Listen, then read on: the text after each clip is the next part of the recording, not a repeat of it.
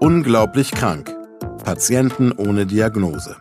Der Podcast mit Esther Schweins und Professor Martin Mücke. Eine Produktion von DVR in Zusammenarbeit mit Takeda. Ich bin Esther Schweins, ich bin Schauspielerin und Regisseurin. Und in meinen Augen ist es extrem wichtig, dass Menschen mehr über die Funktionsweise ihres Körpers wissen. Denn nur so, glaube ich, können sie für Ärztinnen und Ärzte von Patienten auch zum Partner auf Augenhöhe werden. Mein Name ist Professor Martin Mücke.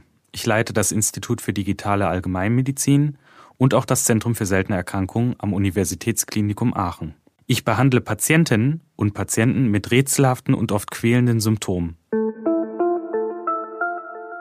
Wenn es einen Jackpot für seltene Erkrankungen gäbe, Mandy hätte ihn schon als Kind geknackt. Doch hinter dieser saloppen Formulierung verbirgt sich ein Drama auf Leben und Tod. Es beginnt mit heftigen Bauchkrämpfen nach dem Reittraining, als Mandy erst zehn Jahre alt ist.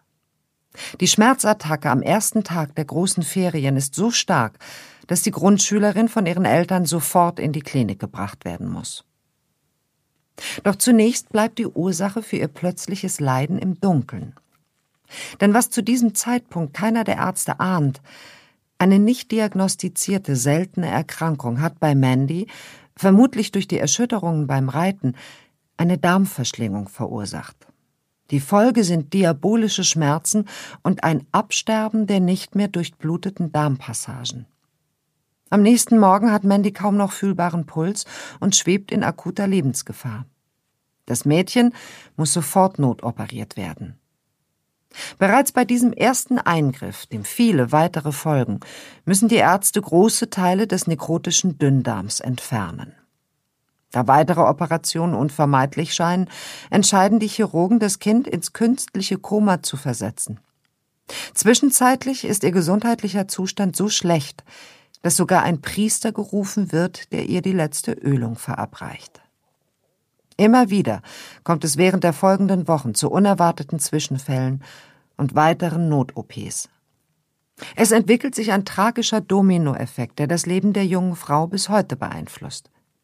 Denn zu allem Überfluss erleidet Mandy im Koma schwere Fieberkrämpfe, in deren Folge Areale ihres Gehirns derartig geschädigt werden, dass sie auch noch eine Epilepsie entwickelt. Ohne dabei ihren Humor und ihren Optimismus zu verlieren, erkämpft sie sich seitdem unbeirrt von allen Widrigkeiten ein zunehmend selbstbestimmtes Leben.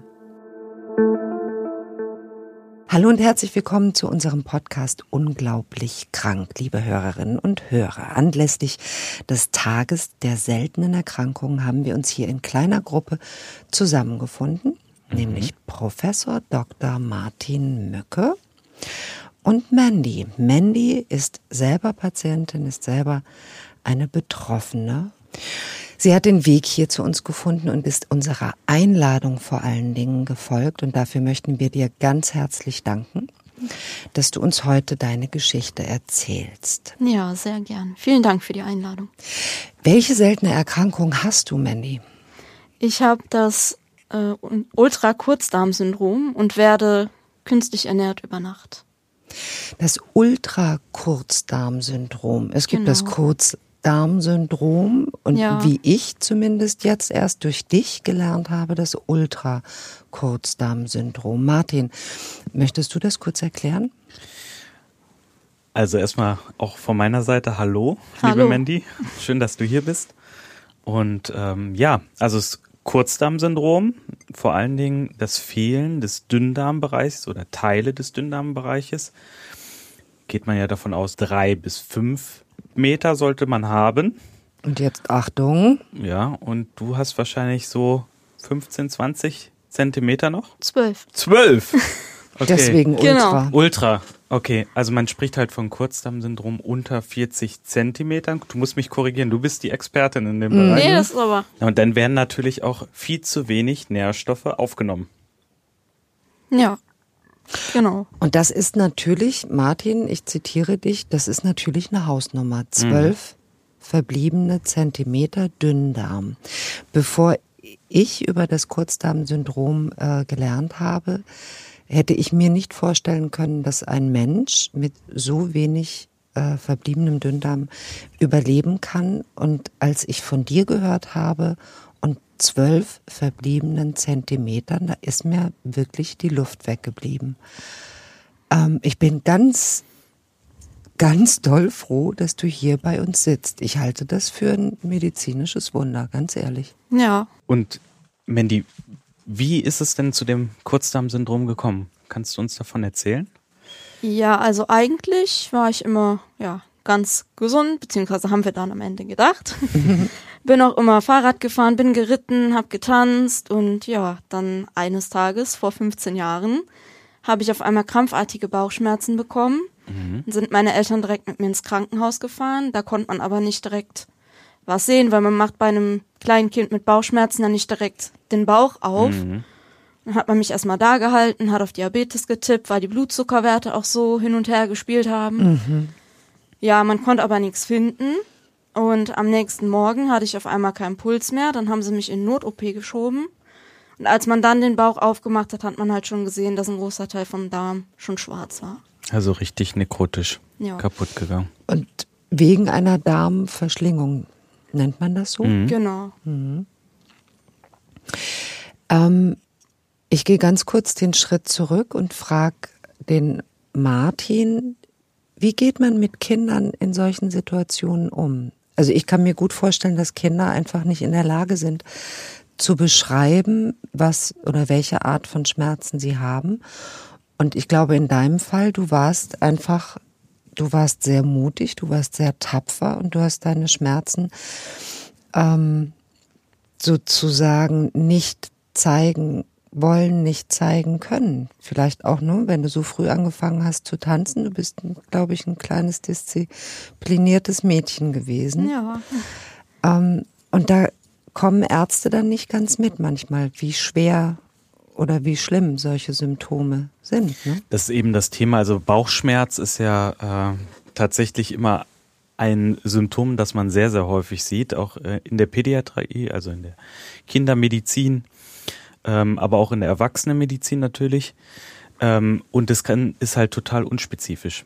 Mhm. Ja, und gerade bei Kindern ist das Problem, dass natürlich auch die Schmerzen nicht entsprechend lokalisiert werden können und man dann natürlich da auch darauf angewiesen ist, entsprechend die richtige Diagnostik dann durchzuführen.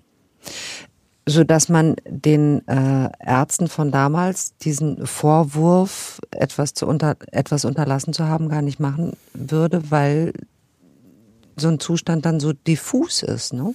Also bei ihr war das ja, so wie man, wie du es jetzt gerade erzählt hast, Mandy, schon, ähm, also das ist wirklich eine Rarität, diese Darmverdrehung, also ein Volvulus.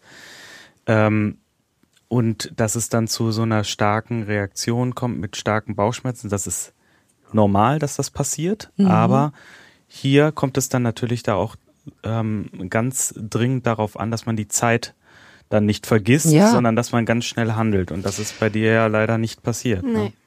Ja, also ich habe auch dann den Abend, das war abends, wo ich dann ins Krankenhaus gefahren bin, nur die ganze Zeit mit Beinen angezogen und mhm. halt verkrampft auf dem Bett gesessen. Und heute sagen die Ärzte auch zu mir, du hättest schreien müssen vor Schmerzen. Mhm. Ich sage ja, ich hatte auch so starke Schmerzen. Ne? Aber du hast ja. dich nicht getraut zu genau. schreien. Ja. Das ist das, was Wahrscheinlich hätte man dann früher aufgemacht, aber man weiß es jetzt heute alles nicht mehr, ne? Nee. Ja. Und wie ist es dann weitergegangen bei dir?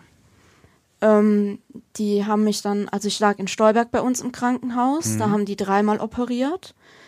Jeweils immer einen halben Meter weggenommen, um zu gucken, können wir den Rest noch retten oder halt nicht.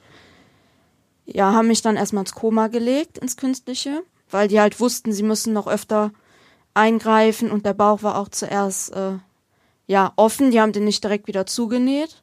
Weil man gar nicht wusste, wie es weitergehen genau. würde und vorsichtshalber hat man dich in dieses Koma verlegt. Genau. Ei, ei, ei. Mhm. Genau, und dann wussten die in Stolberg bei uns aber auch nicht mehr so ganz weiter. Haben dann halt gesagt, ja, wir empfehlen eine ähm, Spezialklinik Köln, Mannheim oder halt Berlin. Und von uns aus Stolberg ist es halt in Köln am nächsten. Mhm. Dann bin ich mit dem Intensivmobil bin ich dann äh, nach Köln in die Kinderklinik gefahren worden, mhm. Wo ich dann dreieinhalb Monate im Krankenhaus lag mhm. und die ersten fünf Wochen davon halt im Koma und auch in ja, Lebensgefahr. Und wie oft hat man dich in dieser Zeit operiert? 13 Mal. In diesen dreieinhalb Monaten. Wow. Mhm. Ja. So, jetzt wissen wir von deiner Mutter, dass du dich an die Zeit im Koma sehr wohl, wie viele andere Koma-Patienten, erinnerst. Ja. Mhm. Magst du uns davon was erzählen? Ja, also zum Beispiel, als ich im Koma lag, meine Mutter, die hat ein Buch gelesen, wo auch eine Mandy die Hauptrolle war. Sie hat das still gelesen und aber immer meine Hand dabei gehalten. Als ich wieder wach war, wollte ich das Buch lesen, aber ich kannte das schon. Das, Das, war, ist ja verrückt. das war so ganz, oder sie hat mir Lieder vorgespielt. Ich bin immer ein riesen DSDS-Fan. und genau am Freitag vor dem Finale bin ich eingeliefert worden, konnte es also demnach nicht sehen. Dann hat meine Mutter mir den Siegersong aber im Koma immer vorgespielt. Und als Oh. ich wach geworden bin, konnte ich den schon mitsingen. Also das Ja. ist echt. War. Ich glaube, das, das ist wichtig, dass wir über solche Momente sprechen, ähm, weil das unseren Umgang mit Koma-Patienten schult.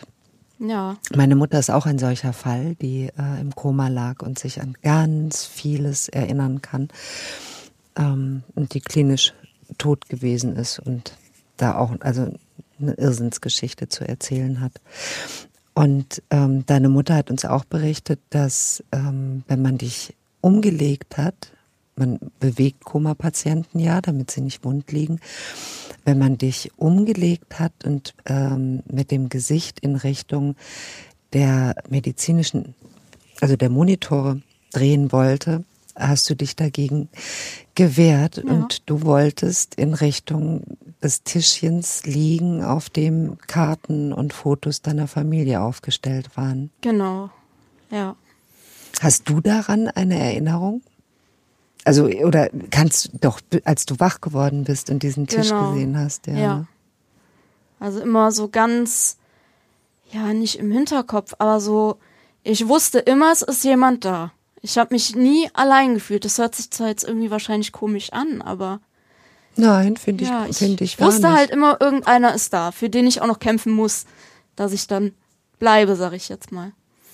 Aber das ist total wesentlich, ne? Auch so wie du das jetzt gerade ähm, nochmal uns erzählt hast. Also wir erzählen ja auch immer den Ärzten in Weiterbildung, den PJ-Lern, ähm, dem medizinischen Personal, wie wichtig das ist, auch die, die Lagerung vorzunehmen, also äh, würdevoll mit auch Koma-Patienten umzugehen, ähm, liebevoll, wertschätzend, ne? Das sind, das ist total wichtig und das bestärkt das auch nochmal, ne? Dass man Ja. dann, dass man dann äh, nochmal auch gesagt bekommt, ich habe das alles mitbekommen und wenn es im Unterbewusstsein war, aber es war da. Ne? Na, ich, guck mal, wenn Mandy alleine Ja. schon die Ausdrucksweise, dass du sagst, ich wusste immer, dass jemand da war. Mhm. Das bedeutet, du wusstest ja auch, dass du da warst. Das Ja. heißt, du warst dir deiner selbst in diesen fünfeinhalb Wochen bewusst. Du Ja. warst zwar ne, beschriebenermaßen bewusstlos, Ja. aber du warst bei Bewusstsein. Genau, also ich bin ja in Stolberg bei uns im Krankenhaus ins künstliche Koma gelegt worden und habe dann quasi ja erstmal fünf Wochen lang geschlafen. Als ich wach geworden bin, wollte meine Mutter mir das dann halt langsam beibringen, dass ich jetzt ruhig liegen muss. Dann sagte Mandy, du musst jetzt ganz stark sein. Und ich habe sie nur angeguckt und meinte, ich weiß, ich bin in Köln. so, das habe ich alles im Unterbewusstsein mitgekriegt. Also das ist schon, ja, erstaunlich. Und nach dieser Zeit, ähm, als du dann, dann in Köln warst und äh, die Operation dann, diese 13 Operationen, wie du es ja schon gesagt hattest, dann vorüber waren, wie ging es dann für dich weiter? Ja, als ich dann zu Hause war, war ich erstmal, ja, es war natürlich was ganz Neues auch für meine ganze Familie und meine Geschwister, die zum Zeitpunkt noch alle zu Hause gewohnt haben. Ich äh, musste halt dann jede Nacht an die künstliche Ernährung. Das heißt, meine Mutter zu dem Zeitpunkt musste ähm, den Infusionsbeutel jeden Abend mischen und ja, Ach, den mischt man selber zu Hause? äh, man spritzt da noch Sachen zu. Immer so zwei, drei Nährstoffe. Aber ansonsten kommt der komplett fertig. wird der geliefert. Ähm, wir versuchen das kurz zu erklären. Das ist ähm, Ernährung über Infusion. Das heißt, die Nährstoffe werden direkt in den Blutkreislauf eingeleitet. Genau. Und äh, du hast, äh, wie, wie funktioniert das bei dir? Hast du ein äh, Portsystem gesetzt bekommen oder? Ein Broviac. Broviac-Katheter. Genau. Das ist ein Katheter, der, der sitzt ja nicht im Arm. Wo sitzt der? Am Schlüsselbein? Also die Austrittsstelle ist zwischen meinen Brüsten und der geht in die Schlüsselbeinvene hoch.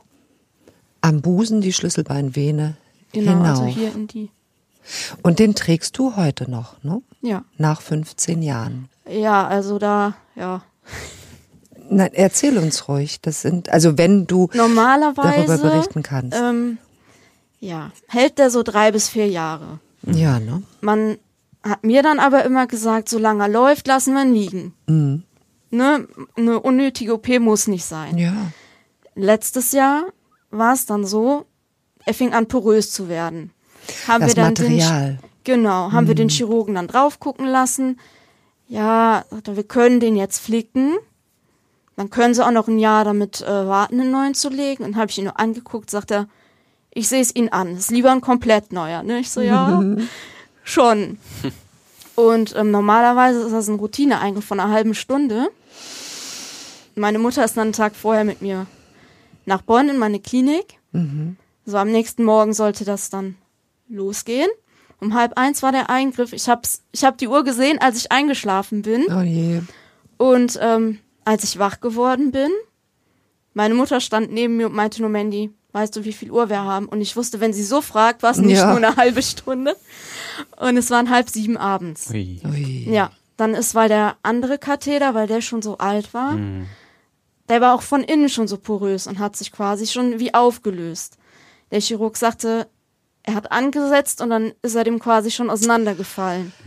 Dann muss da noch ein, ähm, Also höchste Eisenbahn. Ui. genau, ein Herzkardiologen hat er noch dazu gerufen, weil da noch Sachen quasi drin stecken geblieben sind und die dann durch meine Leiste gehen mussten, um alles mit so einer Öse dann wirklich rauszukriegen.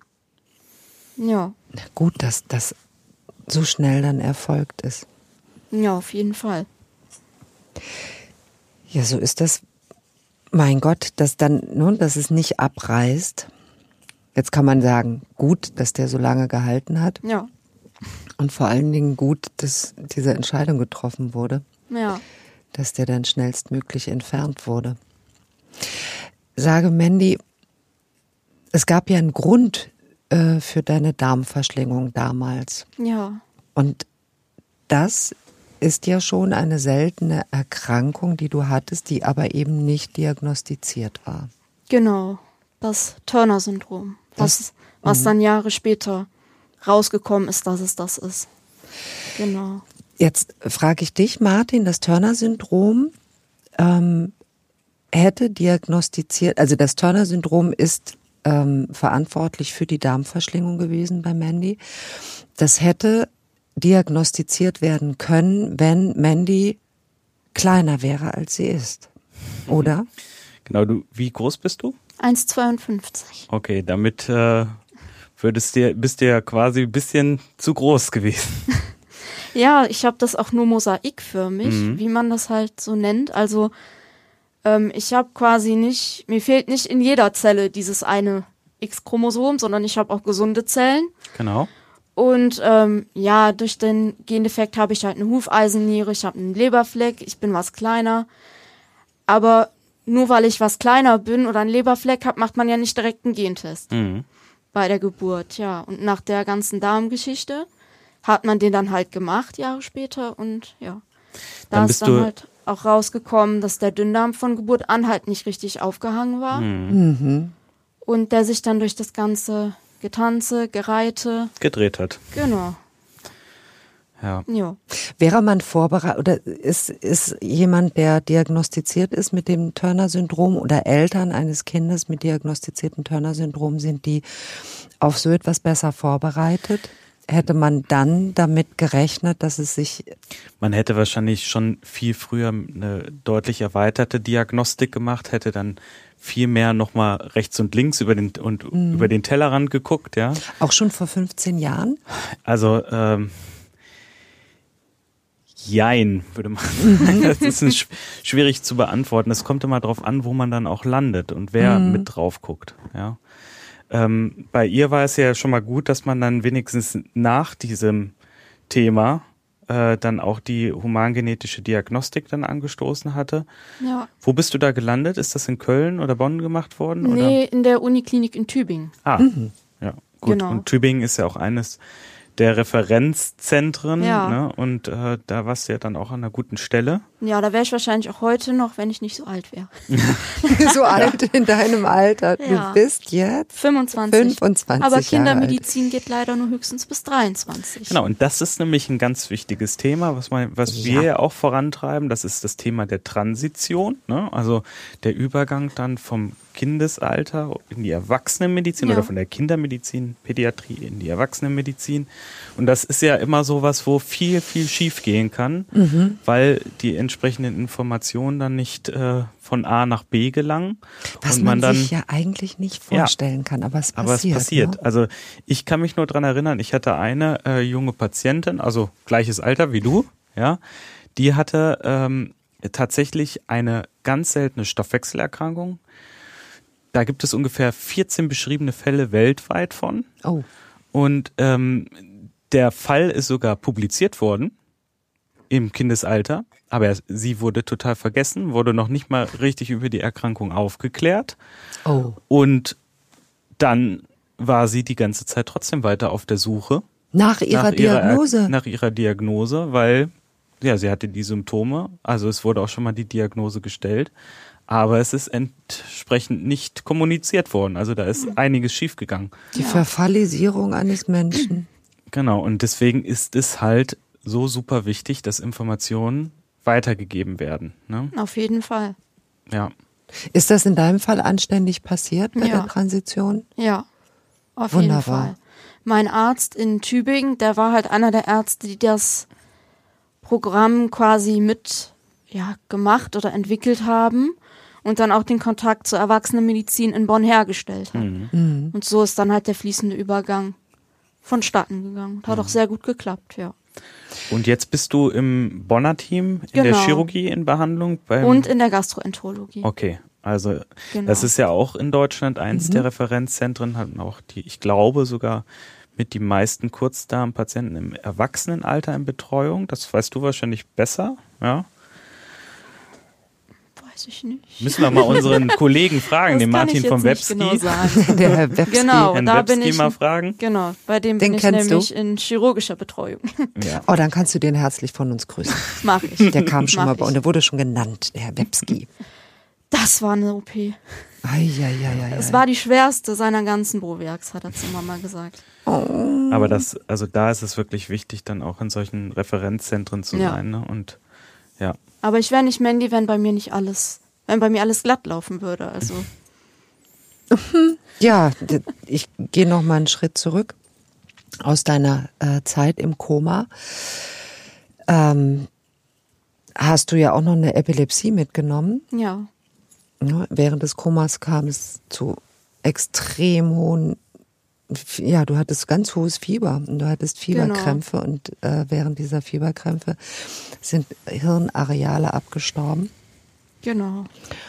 Und ähm, das führte später zu epileptischen Anfällen, ja. die du aber heute nicht mehr hast. Genau. Ich habe mich vor knapp zwei Jahren dazu entschieden, das operieren zu lassen bei mhm. uns in Aachen. Und äh, Ach, ja. Du bist Aachenerin. Ja. Da guck mal. Meine neue Heimat jetzt, ne? Seit Oktober. Ja, ich bin gebürtige Öscherin. Aha. Wohnhaft in Stolberg. Da guck mal. Also der schließt sich der Professor Kreis. ist jetzt nämlich Professor in Aachen am so, Zentrum So kennen wir beide Bonn ja. und Aachen, ne? Ja. Das ist auch gut. ah, das ja. soll was meinen. Und sage, es war möglich, diese Hirnareale, die geschädigt waren, zu entfernen. Ja, genau. Mit langer und ausführlicher Vorbereitung, mit mhm. Langzeit-EEG und ja, mega vielen Neurotestungen konnte man dann halt sehen, aus welcher Stelle die Anfälle kommen mhm. und hat die dann 2020 im Dezember dann erfolgreich entfernt. Und seitdem bin ich anfallsfrei. Und das hat dein Leben nochmal Ja. extrem verändert, ne? Ja. Also äh, dir einfach vieles erleichtert, oder? Ja. Jetzt darf ich auch endlich den Führerschein machen. Juhu! Ja. Das war dir vorher verwehrt, ne? Genau. Weil du, man gibt das an bei einer Gesundheit, bei der gesundheitlichen Prüfung, gibt man da an, dass man Epileptiker ist. Ähm, man ist, glaube ich, nicht verpflichtet, aber wenn was passieren würde während eines Anfalls, wäre man halt selber dafür Dann wärst du haftbar. privat haftbar. Genau. Also hast du es angegeben und so konntest du Genau. den Führerschein nicht machen. Ja. Und jetzt anfallsfrei Genau. bist du zugelassen. Machst du den gerade? Ja. Mir fehlen nur noch fünf Theoriestunden.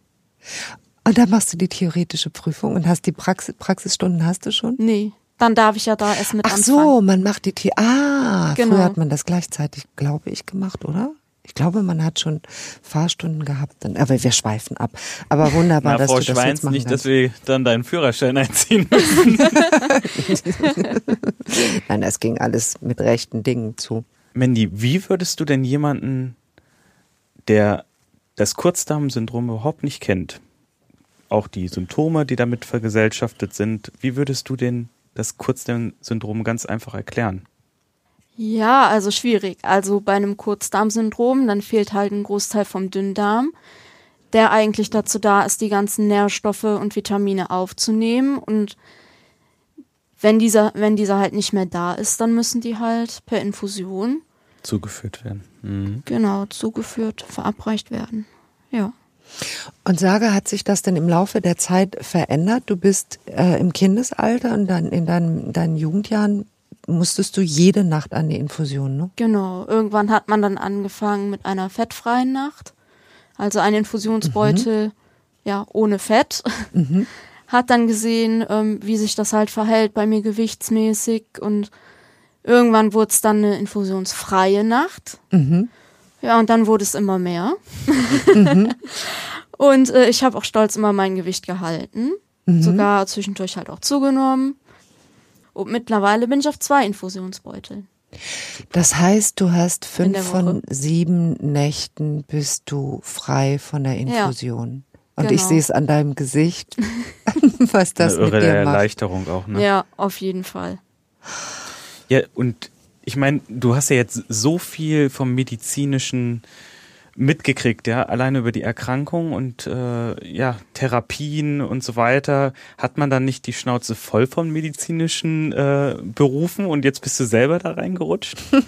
Äh, nö, also also ich glaube gerade deshalb macht's mir so viel Spaß, auch anderen Menschen zu helfen und Du hast was gelernt? Medizinische Fachangestellte. Und möchtest du sagen, wo du jetzt arbeitest oder Ich- was du jetzt gerade machst? Ich habe in einer Hausarztpraxis die Ausbildung gemacht Mhm. und bin jetzt in einer Onkologie. Ja. Nochmal auch eine Lanze brechen. MFAs, medizinische Fachangestellte. Mhm. Das ohne die geht gar nichts in den Praxen, ja. Nee, Also, natürlich nicht. Das ist äh, ganz toller, toller äh, Beruf auf der einen Seite, sehr anstrengend, jetzt gerade in der Pandemiezeit, ne? Kriegst du wahrscheinlich auch mit. Ja, Ja, äh, überhaupt, ihr seid, ich meine, ihr, A, müsst ihr unwahrscheinlich viel erledigen und ihr seid aber ja auch emotionaler Puffer von so einer Praxis. Das, ihr seid das Entree, ja, ihr seid die, die Genau. begrüßt und die verabschiedet und die die Patienten ja auch ein ganz, ganzes Stück weit mittragen. Beeinflusst dich das denn jetzt so, die, die Erkrankung, das, was du mitgekriegt hast, auch mit dem Umgang mit, äh, mit kranken Menschen? Also in der Praxis? Also merkst du, ähm, du kannst, äh, dass du ganz anders vielleicht auch auf die eingehen kannst? ja, also ich denke schon, dass ich da vielleicht ein bisschen mehr Empathie aufbauen kann, wie jetzt jemand, der gesund ist, weil ich auch viele Mhm. Sachen, ja, was heißt selber erlebt habe, aber mich halt reinversetzen kann, Mhm. Wie der Patient vielleicht in dem Moment fühlt. Ja, ne, du weißt, was es heißt, eingeschränkt zu sein und du Ja. weißt auch, wie sich Momente anfühlen, in denen man vielleicht die Hoffnung verliert. Ne? Ja. Und wie hat das für dich funktioniert mit dem Einstieg dann in den Berufsalltag oder äh, durch, durch, die, ähm, durch die Ausbildung? Hat dich das beeinträchtigt mit der Erkrankung oder ähm, Ähm, ja, es war halt schon ja, der Start war sehr schwierig. Also Mhm. zuerst musste ich ewig suchen, bis man mir überhaupt die Chance gegeben hat äh, auf eine Ausbildungsstelle. Dann habe ich in einer Arztpraxis eine Stelle gefunden. Mhm. Da durfte ich aber dann nach zwei Monaten wieder gehen mit dem Argument, sie wüssten nicht, ob ich das schaffe. Mhm. Dann war Ah, ich hast du denn Anlass dazu gegeben, dass man sich die Frage stellen Nee. ko- Nee. Nee. Man hat da auch nie mit mir irgendwie gesprochen, irgendwie, was ich anders machen könnte oder was weiß ich, sondern einfach nach zwei Monaten, gut, du passt nicht, scheinbar schaffst es nicht, so, das war, Mhm. Ui. ja. Aber ich hatte ja dann noch drei Monate Zeit, weiter zur Schule zu gehen, um zu gucken, ob ich vielleicht eine andere Praxis finde. Aber den Gedanken habe ich irgendwann dann schon abgetan und dachte, okay, ich schreibe mich für ein Studium ein, ich finde eh nix. Und ähm, ja, der Hausarzt meiner Oma war dann wieder auf Hausbesuch. und der kennt mich auch schon seitdem ich drei, vier, was weiß ich, auf jeden Fall schon, als ich noch kleiner war wie jetzt. und ähm, der hat halt auch immer nach mir gefragt und wie ist es? Hat meine Oma das so erzählt? Ja, sie möchte sich jetzt ein Studium einschreiben und dann hat er nun gesagt, Quatsch, die soll morgen bei mir unterschreiben kommen. Dem Mädchen muss man auch mal eine Chance geben. Toll. Ja. Oh, ganz wunderbar. Ja. Da hast du die, wie lange ist die Ausbildung? Dreieinhalb Jahre? Dreieinhalb Jahre. Dreieinhalb Jahre hast Genau. du dort gut verbracht. Ja. Super. Also das finde ich klasse. Und ich bin mir, ich bin mir ganz sicher, dass äh, Patienten von jemandem mit, mit deiner Geschichte ähm, gut, ja, dass die einfach gut aufgefangen werden können. Gerade in der Onkologie. Das ist ja auch nochmal speziell. Ja. Und du arbeitest in einer Praxis, wo du auch lebst, ne? Genau, quasi um die Ecke. Ja. Auch großartig. Und du lebst noch zu Hause? Ja, bei meiner Mama. Das heißt, ihr könnt euch gegenseitig noch unterstützen. Genau. Ja. Ähm, worauf musst du denn ganz besonders, ich versuche mir so einen Morgen vorzustellen, wenn, ne, bevor du so aus dem Haus gehst und deinen Tag, worauf musst du denn ganz besonders achten? Ich stelle mir vor, dass du auf deine Ernährung besonders aufpassen musst, ne?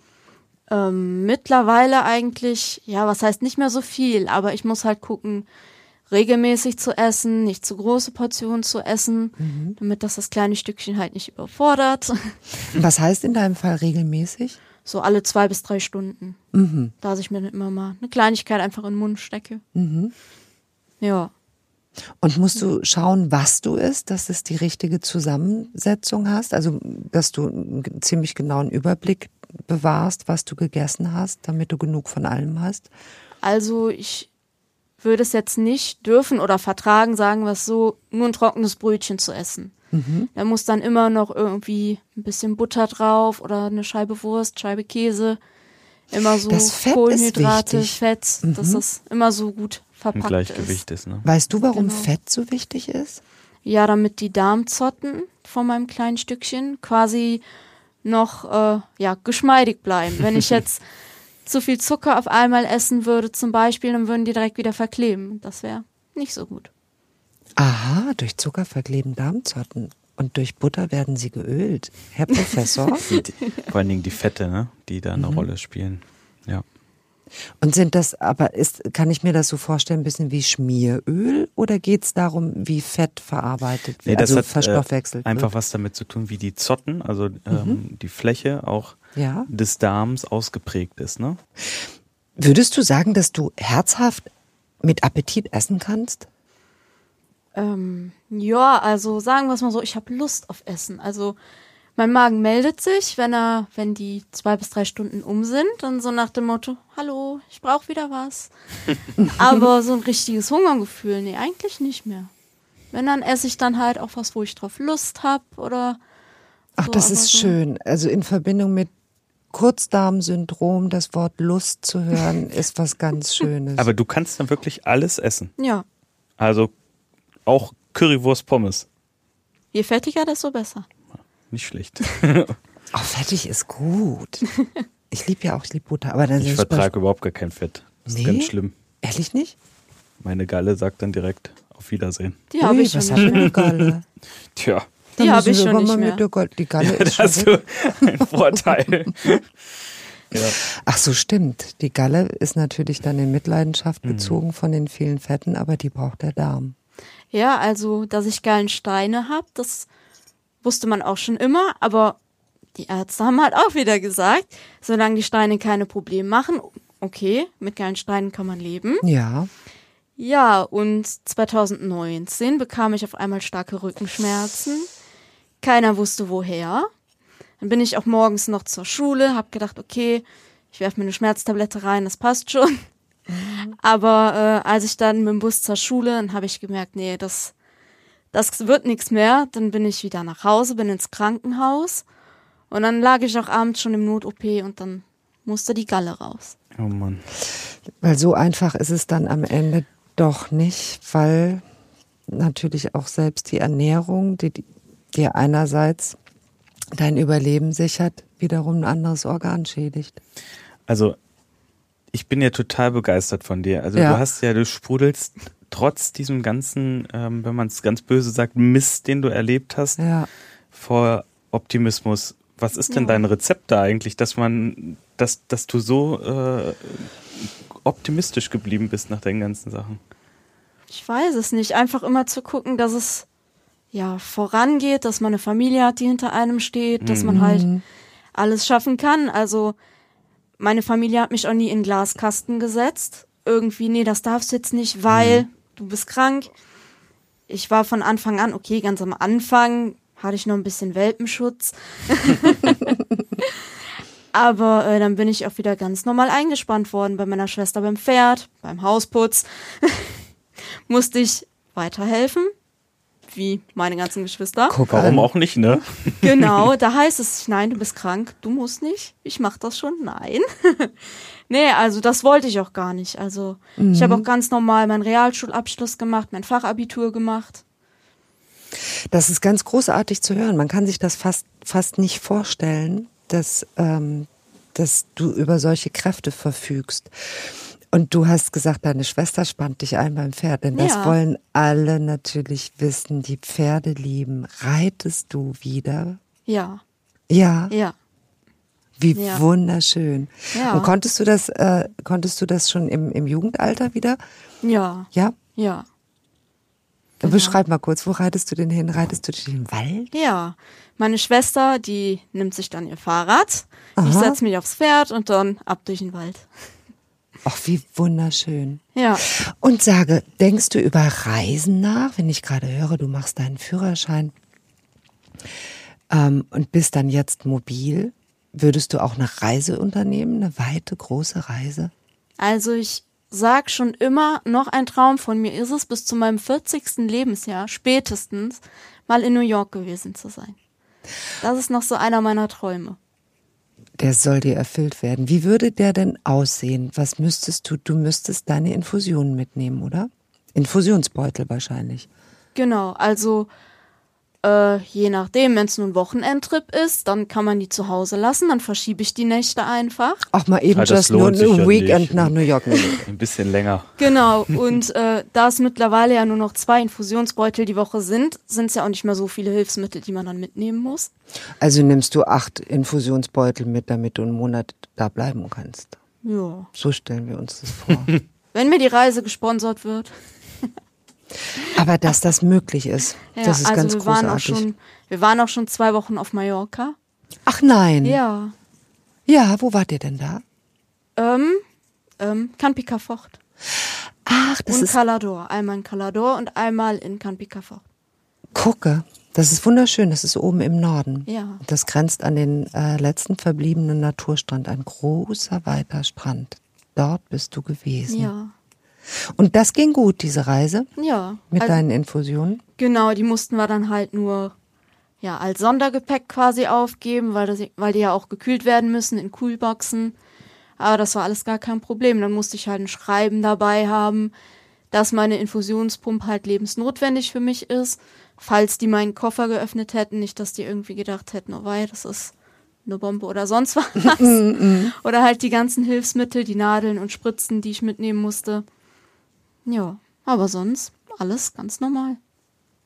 Wo wir da wieder sind, ähm, dass so eine Krankheit integriert, wenn sie integriert wird ins Leben und derjenige über sich selber gut Bescheid weiß und auf sich selber hört, dann sind da manch, fängt dann irgendwann die Normalität wieder an. Mhm. Und äh, ja, wenn man die entsprechende Unterstützung von Familie, Ja. äh, auch aus dem ärztlichen Team, ne, also dass sowas vorbereitet werden kann und bescheinigt wird, das muss natürlich alles geregelt werden, aber dann sind die Sachen auch möglich. Also ich sehe das nicht in allzu ferner äh, Zukunft, dass du da nach New York kommst irgendwann. Und wer weiß, vielleicht reduziert sich ja auch noch die Zeit, ne, mit, Ja. dem, mit dem Beutel.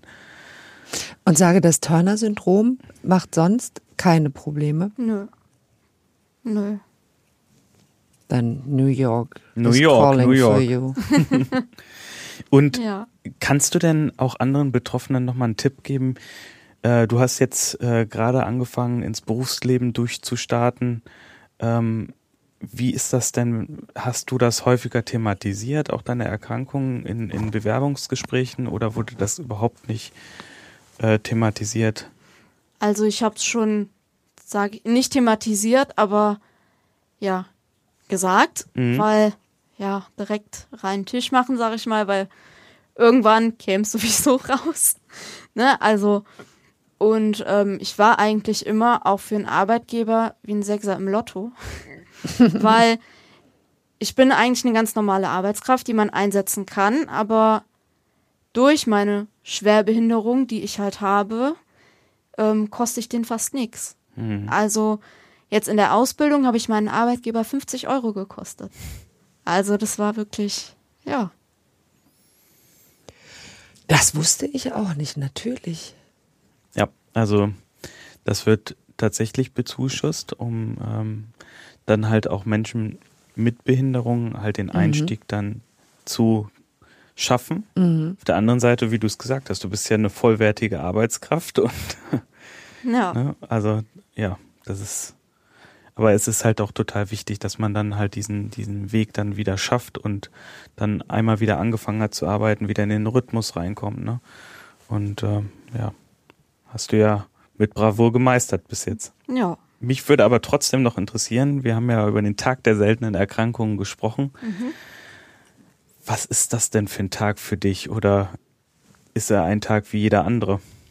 Ähm, ja, weil ich meine Krankheit eigentlich nicht so thematisiere, eigentlich ein Tag wie jeder andere. Also, was heißt nicht thematisiere? Ich mache es nicht zum Hauptmittelpunkt meines Lebens. Wahrscheinlich ist das auch so ein Stückchen weit das Rezept, um gut damit umzugehen.